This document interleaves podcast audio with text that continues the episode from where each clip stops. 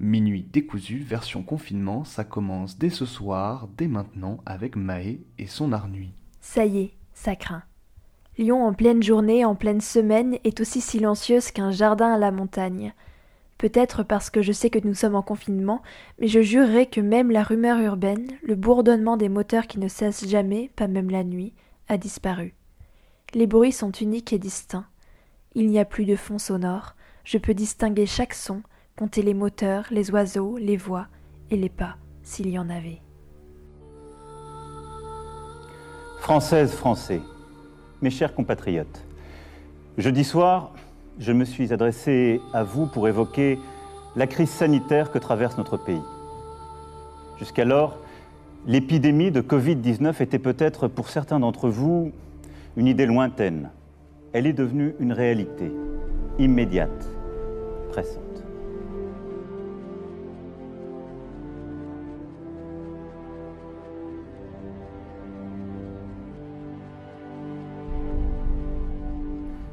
Jamais la France n'avait dû prendre de telles décisions en temps de paix.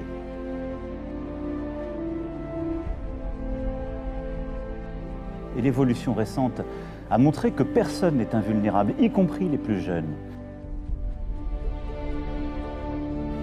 Dès demain, midi, et pour 15 jours au moins, nos déplacements seront très fortement réduits.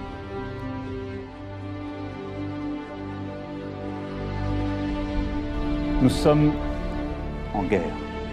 Mais l'ennemi est là, invisible, insaisissable, qui progresse. Nous sommes en guerre.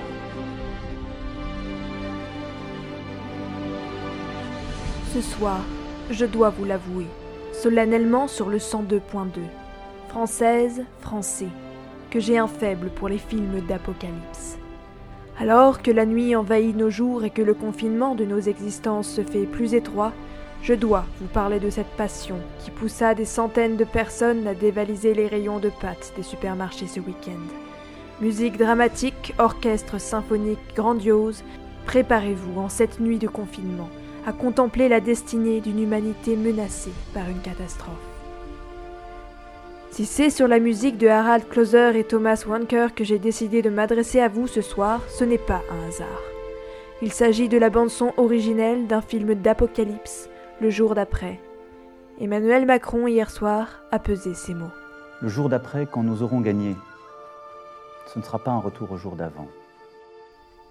Coïncidence Je ne crois pas.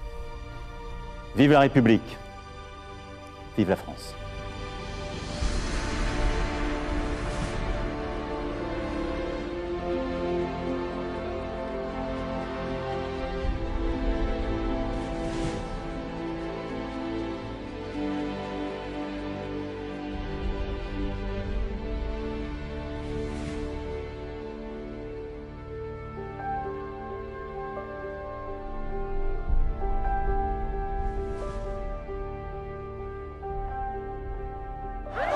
suis pas infectée Je ne suis pas infectée Je vous en prie Rien ne s'est passé comme ça devait se passer.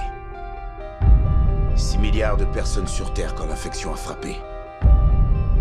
Je suis un survivant, je vis à New York. Je serai à South Street Seaport tous les jours à midi. Notre soleil va mourir.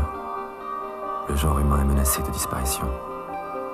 Il y a 16 mois, moi, Robert Capa, et une équipe de 7 personnes avons quitté la Terre, gelée dans un hiver solaire. Notre mission Réenflammer le soleil avant qu'il soit trop tard. Il faut qu'on envoie une charge explosive au centre du soleil. Cette étoile va mourir. Et si elle meurt, nous mourrons. J'ai toujours aimé la nuit en ville pour le silence et pour le vide. Fascination morbide ou simple plaisir d'un calme retrouvé devant les rues vidées de leurs voitures et piétons. La ville, sans ses femmes et ses hommes, est hypnotisante. Tout en elle clame la présence. Elle est la trace de la vie humaine, le témoin d'une civilisation qui soudain semble morte. Les films catastrophes donnent à voir les images de cette agonie et racontent des histoires pour expliquer ce vide. Les films d'apocalypse reposent sur ce fantasme d'extinction, de disparition.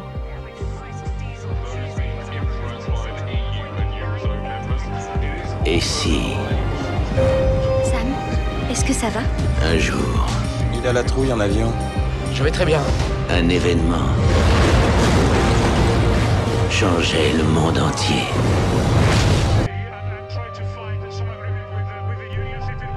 Les victimes étaient adeptes du calendrier Maya, qui annonce la fin du monde pour le 21 décembre 2012. Tu ne me croiras jamais. J'espérais que nous aurions plus de temps. Le monde, tel que nous le connaissons, est sur le point de disparaître. a été frappé par des grêlons d'une taille jamais observée. En Nouvelle-Écosse, le niveau de la mer est monté de 8 mètres. Vous savez ce qui se passe aujourd'hui dans le monde Le gouvernement doit prendre des mesures immédiates et à long terme.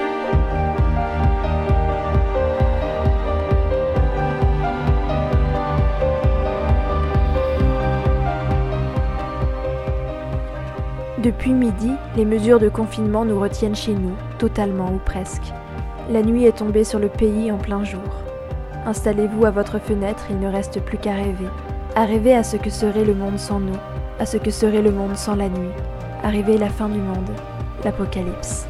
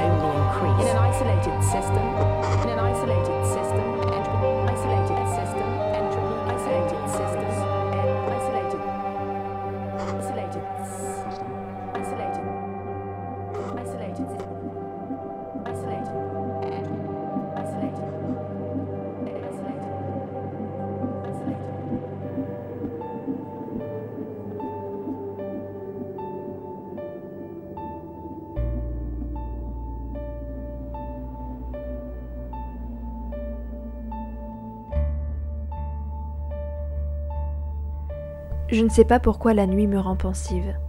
Je ne sais pas pourquoi c'est la nuit que je fais les choix les plus difficiles ou les plus importants. Je ne sais pas pourquoi c'est la nuit que je m'invente les scénarios les plus invraisemblables et les plus terribles, comme pour me faire peur, ou pour m'aider à prendre du recul sur ce qui bouleverse mon quotidien. Introspection personnelle ou mise en perspective du monde et de l'humanité. Rien ne vaut la promesse d'une fin du monde pour le considérer soudainement tel qu'il est, faillible, fragile presque, modifiable. Rien ne vaut un apocalypse pour rêver à ce que ce sera après. Rien ne vaut une catastrophe pour rêver de tout reconstruire, plus solide, plus beau, tout réinventer. Rien ne vaut un krach boursier pour rêver de mettre fin au capitalisme, un confinement total pour rêver une révolution. Est-ce complètement fou de penser que les films d'apocalypse parlent d'espoir?